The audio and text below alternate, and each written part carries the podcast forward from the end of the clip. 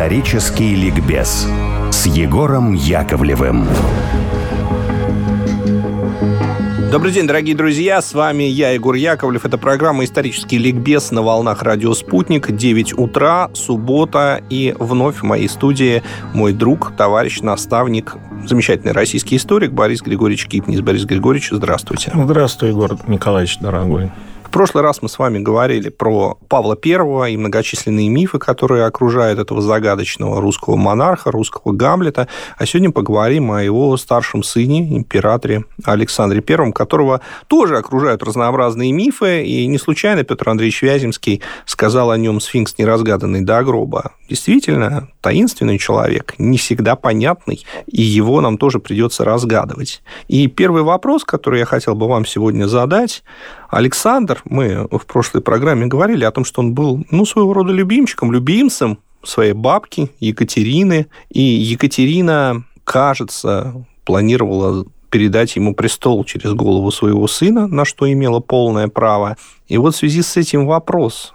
Верно ли, на ваш взгляд, утверждение, что вынуждены лавировать между своей бабкой, могущественной сильной императрицей, и таким порывистым, не всегда уравновешенным, деспотичным отцом Александр приобрел двойной набор повадок, двойной набор манер, и в конечном итоге его лицемерие, о котором много говорили и писали, оно было результатом вот этого особого положения при дворе и в семье. На самом деле все гораздо сложнее, чем просто лицемерие. Он действительно любил отца. Он действительно очень хорошо относился к бабке как это получалось при таких, казалось бы, разных людях. На самом деле не так уж сложно это понять. До, наверное, лет 15-16 он, конечно, был на стороне бабки, потому что он жил при ней. С родителями он проводил мало времени. И придворная атмосфера, и то поклонение, которым была окружена императрица, действовали на него. Но где-то в 94 году у него начали раскрываться глаза на подлинную ситуацию в стране и на подлинное поведение бабушки.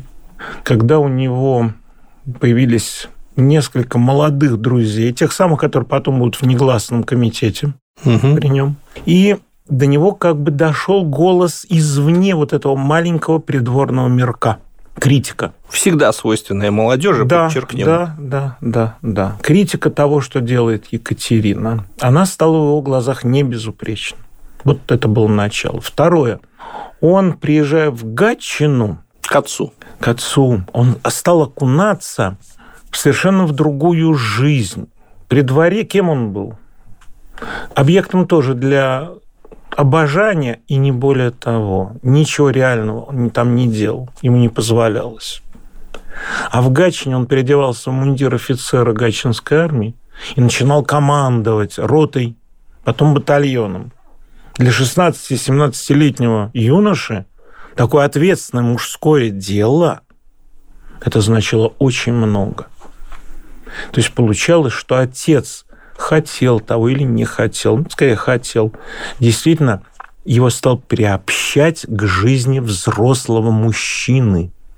Причем, как ни странно, не к легкомысленной стороне этой жизни, а к ответственной стороне этой жизни. И, как я понимаю, в этом смысле Александр был очень благодарен отцу. А вот потом, когда в 96-м, в ноябре, отец стал императором, произошло третье изменение. У нас есть документ. Это письмо к Новосильцеву в Англию. Это один из молодых друзей. Да, да, да, да. да.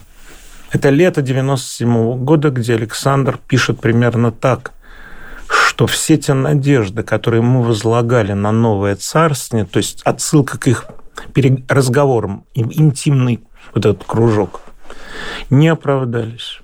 Все идет по-прежнему, только сменились персоны вокруг государя.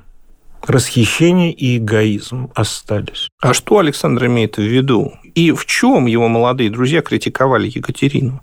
Что их не устраивало? Их не устраивало правление фаворитов. И разрыв между декларациями и реальностью. То есть они, как и следовалось молодому поколению, воспитанные в духе просвещения, хотели бы конкретных шагов дальше по пути просвещенного абсолютизма. А что это за конкретные шаги? Речь шла это о Конституции? Екатерина... Нет, это не так. Екатерина декларировала справедливость в судах, но даже после ее реформы эта справедливость так и не наступила. Вот им хотелось этого, чтобы закон действительно был для всех одинаков. Равенство. Вот то самое пресловутое революционное равенство, чтобы оно притворялось в жизнь в том, что всех судят одинаково по закону, никто не должен быть изъят из него. Далее, чтобы временщики, льстецы и придворные прихлебатели перестали влиять на политику, перестали получать милости от престола, как бы клянчивать эти милости, получать важные государственные должности. Должности должны замещаться по способностям и по любви к Отечеству, а не к монарху конкретно. Вот это третье, это, конечно, расточительство. Пышный двор, огромные траты, идущие на это. В то время как, наверное, рациональнее бы эти траты было канализировать на государственные нужды. И с точки зрения Александра все то же самое осталось и при да, Павле, при да, отце. Но да, помимо да, этого, да, вот да. момент, который обязательно, мне кажется, надо упомянуть, ведь в Павле а, сохранилась известная ревность к сыну.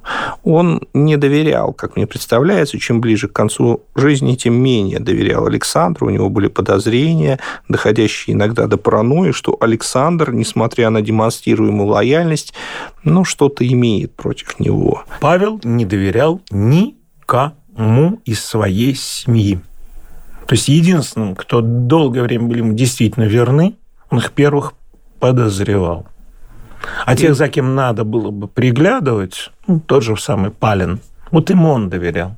Насколько легко удалось Палину вовлечь Александра в заговор? Александр не просто. был как минимум в курсе. Не в курсе. Не просто. Палин, как человек умный, продумал механику он понимал уже, что свергнуть Павла будет легко.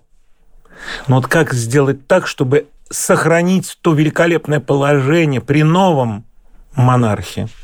Значит, надо привлечь этого монарха в заговор. Где-то около полугода он при каждом удобном случае, когда они оставались вдвоем, начинал заводить беседы о том, что происходит в стране. Критикуя правление Павла, причем Александр, зная эти конкретные примеры, явно ему сочувствовал. Но Александр вздыхал, но не более того, ничего не высказывал устно поддержки. Тем а более что, осуждения. Да, что изменило его настроение? Но Палин продолжал эту деятельность, видя, что Александр не доносит на него. Значит, можно пытаться размягчать почву.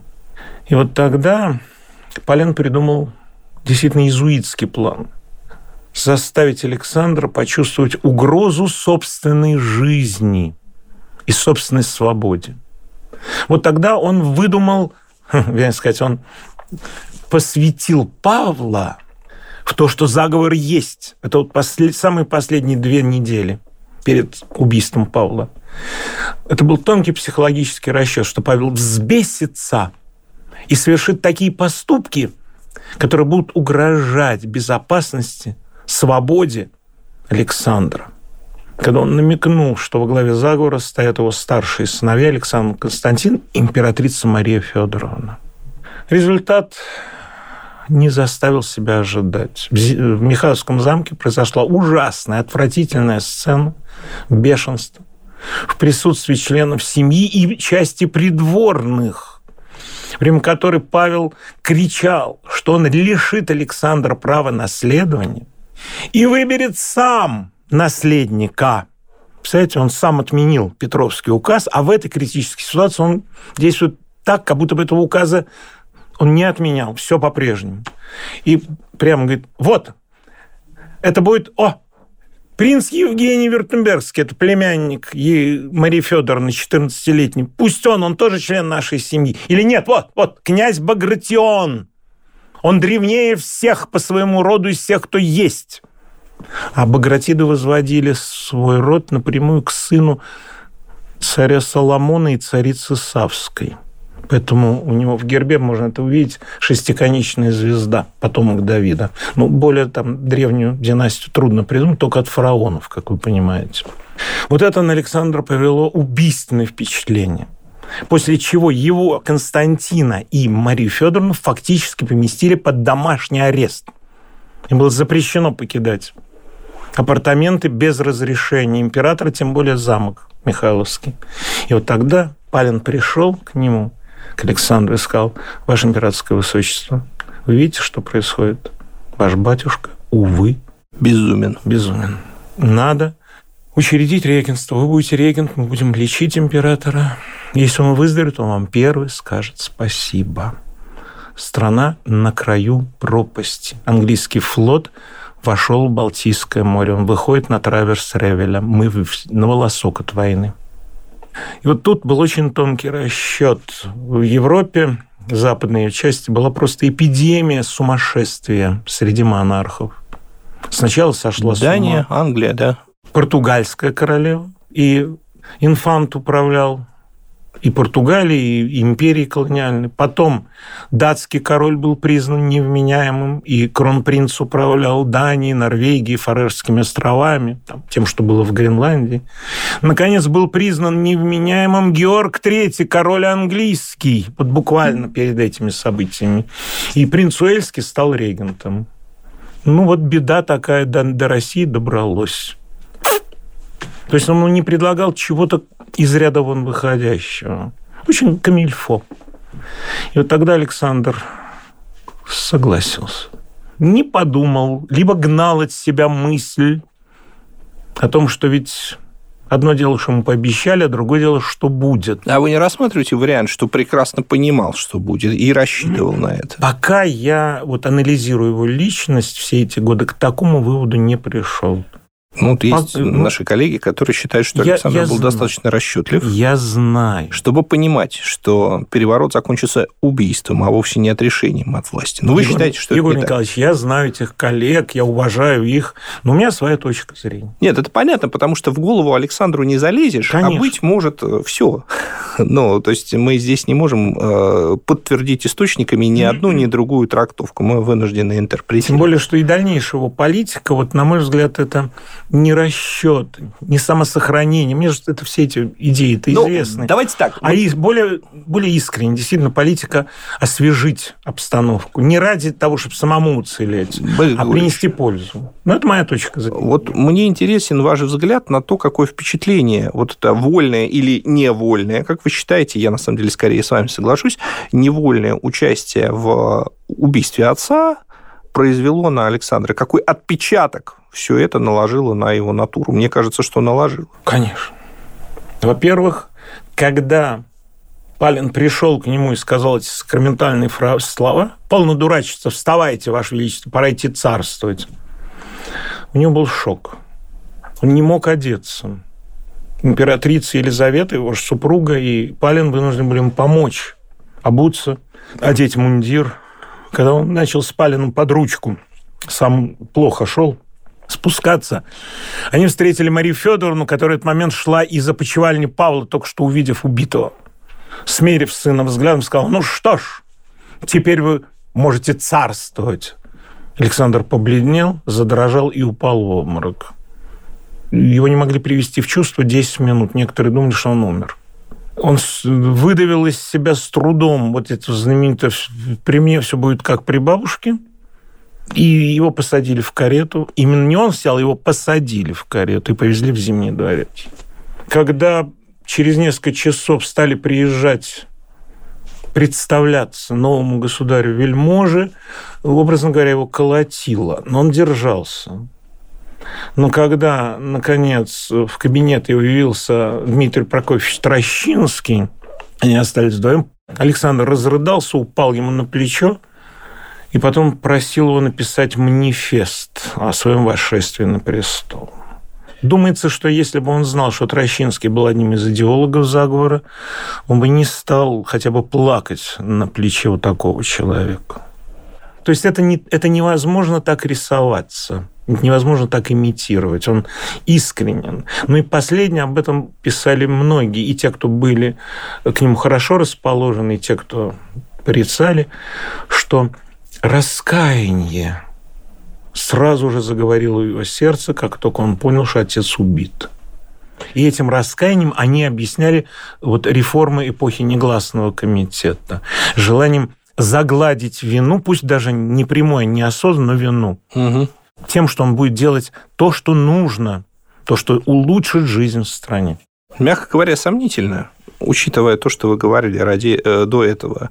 Дело в том, Я что сам прекрасно понимаю это... противоречивость всего этого. Да, Но это, это, это свидетельство современников. Судя по всему, Александр задумывал еще до того, как сформировался заговор против Павла. Ведь не случайно он писал Новосильцеву о том, что все идет по-старому, да, да? да? И эти молодые друзья, Новосиль... Новосильцев, Черторышский, да, Кочубей. они же, Кочуб... Кочубей, да, они Строганов. же, будущий негласный комитет, они же да. заранее обсуждали, что в России нужны реформы. Да, То есть, да. и э, эти реформы были, по сути, анонсированы после восшествия э, Александра на престол. То есть, он достаточно быстро освоился, и мы не видим в первые годы его царствования никакой апатии мы не видим а, какой-то, какого-то забвения, какой-то нераспорядительности. Наоборот, он достаточно он очень энергичен и активен. А, становится энергичным императором. И а, не случайно Пушкин назовет это Дни Александровых прекрасное начало. Да. А почему прекрасное начало? В чем смысл, с вашей точки зрения, этого высказывания Александра Потому Сергеевича? что действительно то, что стали делать, было резким контрастом с тем, что происходило при Екатерине в ее последние годы. Ну, это условно считается после смерти Потемкина. Фавор Зубовых. И при Павле. Во-первых, прекратилась раздача крепостных раз и навсегда. Больше ни одного человека не было отдано в крепостное состояние. В сентябре 801 на коронации, это хорошо известно, там не прозвучало ничего о не поместьями. Вот чины, ордена, да, пожалуйста, титулы, но не крепостные новые. Это сразу же заметили все. Угу. Второе. Он действительно хотел вести конституцию в течение лета 801 года. Предпринимались попытки. И только когда стало очевидно, что кроме четырех его друзей, Зубова и Державина, больше никто к этому не стремится, но проекты Платона Зубова и Гавриила Романовича Державина, равно как проект вообще Сената, были настолько нехороши в плане невозможности при внедрении такой, условно говоря, конституции дальше проводить реформы. То есть, действительно, вся политическая власть оказывалась бы, как в Англии, в руках дворянства. Следовательно, ни о каком ослаблении крепостного права речь идти не может. Вот тут я считаю, что Александр хотел отмены крепостного права в этот момент. Какова была роль в таких умонастроениях его воспитателя Лагарпа, швейцарца? Он не мог влиять на него, потому ну, что его этот, не было в, этот, в России. В этот момент я имею в виду самого воспитания. Воспитание, да, конечно, подготовило. Лагар был да, республиканец да, и да, будущий президент Швейцарской да, республики. Да, да. Директор. Директор. Глава директории. Да, в этом смысле оно подготовило. Но когда Лагар приехал к концу лета 801 года, оказалось, что уже советники и так есть. То есть он не может выступать ментором. Хотя с ним советовались, конечно. Он поэтому пожил-пожил и уехал назад довольно быстро. Да, в этом смысле, да, но так Александр никогда этого и не забывал. При вступлении в Париж он его пригласил и надел на него Андреевскую ленту. То есть оценил орденом Андрея Первозванного то, что тот в свое время для него сделал. Вот насколько последователен Александр Павлович был в первое, ну, не десятилетие, а вот ну, в первые годы своего царства. Достаточно последовательно. Это нужно просто идти по законодательным актам, которые принимались угу. в первом, втором, третьем, четвертом годах, пока не началась война с Наполеоном. Вообще начинается с запрещения публиковать объявления о продаже крепостных. Это был серьезный моральный удар – но это надо же понимать, как люди тогда жили. Единственный источник информации была газета «Санкт-Петербургский ведомости». Представляете, они ее открывают, там нет объявления о продаже. крепостных. Ха, что происходит? Ну, это как сейчас из телевидения изъять там целый ряд передач известного характера. Сразу все сообразят, что такое произошло, куда же делись герои дня. Вот так вот. Дальше это обращение к Сенату. В этот же момент, это конец весны, начало лета. Пишите Конституцию. Ничего себе. Сенаторы вообще сначала не знали, с какого конца зайти, какая Конституция. Только после того, как было сказано, что точно Конституцию, но они начали писать, вот они написали проект, который все отдавал дворянам, причем только в высшей части дворянства. Этот проект завернул сам Державин, используя, опять-таки, свою генерал-прокурорскую власть, он ни много ни мало был на вершине административной власти же, говорил Романович. Он написал свой проект – по Все которому... это имеется в виду, речь шла об ограничении самодержавия, да, да, да создании да, какого-то да. парламента, да? Да, именно, именно, именно. Ограничение То есть это, опять же, в духе кондиции, кондиции Анны Только Анны, Державин да, действительно там распространял Совета. политические права на большую часть дворянства. Сенат хотел только лишь высшие пять классов, не более того. Вот. Но опять-таки стало ясно, что а как крестьян освобождать, если у них все будет? Они просто это заблокируют.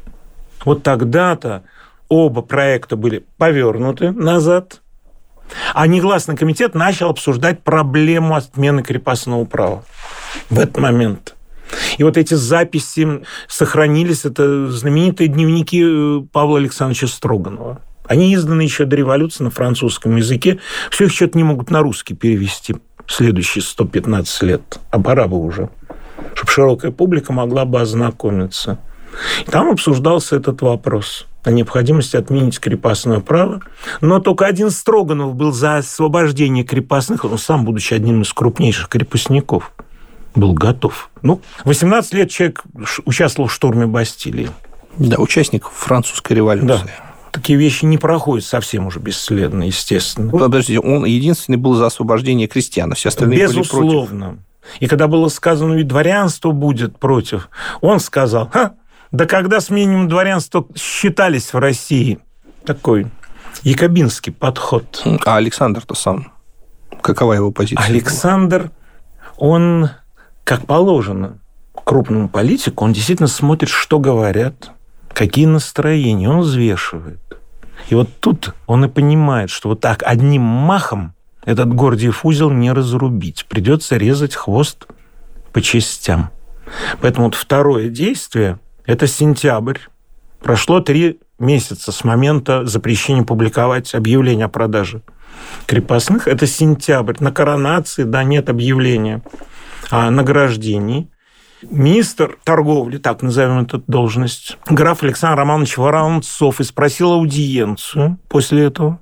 И осмелился задать государю вопрос, а почему так? Почему больше не даруют крепостных? На что Александр, это Воронцов, оставил свидетельство. Ему ответил, большая часть крестьянства в России – суть рабы. Ни время, ни место сейчас говорить об этом и о том, как этим унижено человечество. Я же для себя постановил никогда не увеличивать количество сих несчастных. Понятно. Борис Григорьевич, на этой ноте мы уйдем на новости. Дорогие друзья, оставайтесь с нами. После новостей мы вернемся в студию «Радио Спутник».